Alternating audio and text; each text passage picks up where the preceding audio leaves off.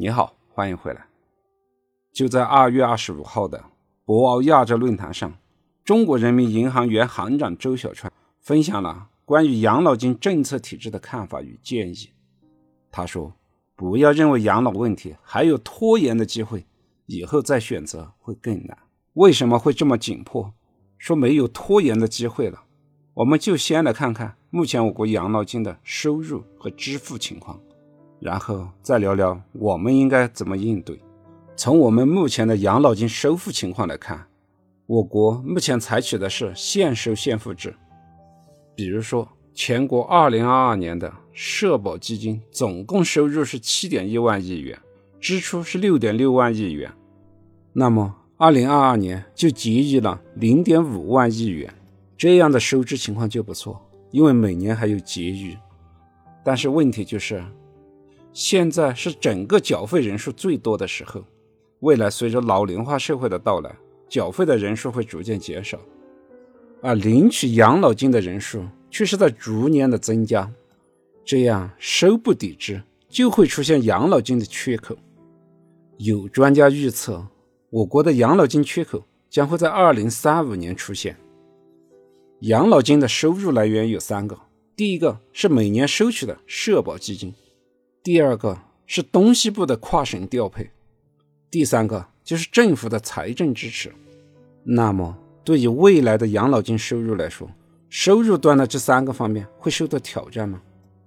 第一个来源，每年收取的社保缴费，我们目前已经到达了劳动力人口的拐点，缴费的人数会越来越少，所以这项收入会递减。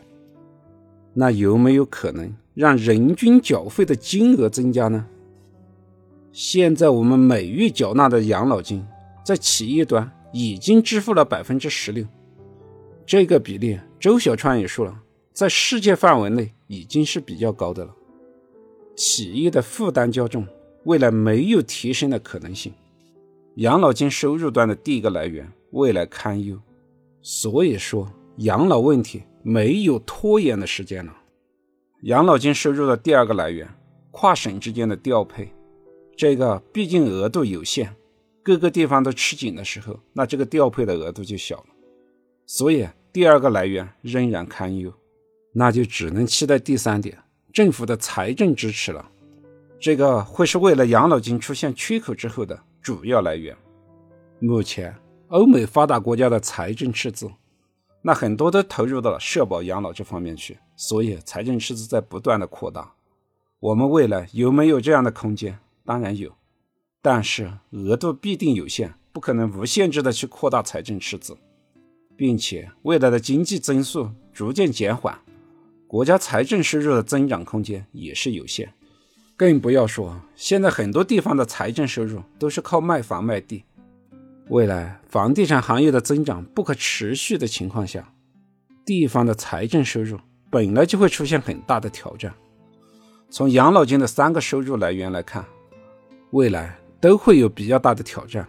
所以说，养老问题刻不容缓，未来再选择去规划会更加的困难。我们再从支付端来看，第一，随着人口老龄化的到来。未来领取养老金的人口数量会越来越多，这个就是最大的挑战。未富先老会成为国家社保养老金的一大挑战。更重要的是，养老金的并轨还不知道什么时候能完成。从二零一三年提出养老金并轨以来，已经执行了十年，但目前所领取养老金的贫富差异还是比较大。一般来说，目前所领取的养老金，机关、事业单位退休职工的养老金是普通企业职工所领取养老金的三倍。只要养老金并轨制度未落地，社保养老金的亏空就会加速到来。养老金并轨制度二零一三年就出来了，但为什么不能很快的落地？这个必定是牵涉到了各方面的利益诉求和利益博弈。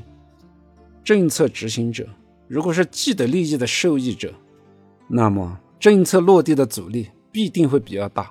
就如同房地产税，不停的讨论，不停的在讲，但就是没有下文。